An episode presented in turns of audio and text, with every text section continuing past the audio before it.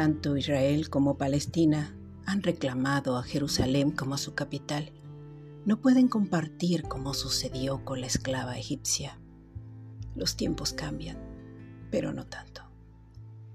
En este sitio que nos asombra y del que nadie tendría noticias de nosotros de no ser por la tecnología que nos ayuda a estar en comunicación, no vamos a aprender de lo que sucedió en la Tierra, pero a veces es interesante hacer análisis y comparaciones.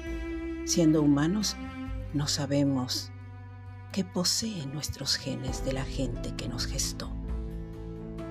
Por estas fechas creo que el anuncio del nacimiento de mi hijo ya es del conocimiento de todos los habitantes de la Tierra.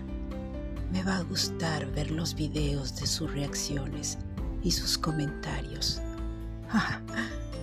será intenso y maravilloso.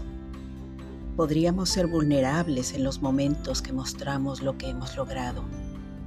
El que nos vea indefensos es aquel que puede, por un lado, estar propenso a compadecerse y por el otro, sentirse en desventaja por lo que hemos conseguido.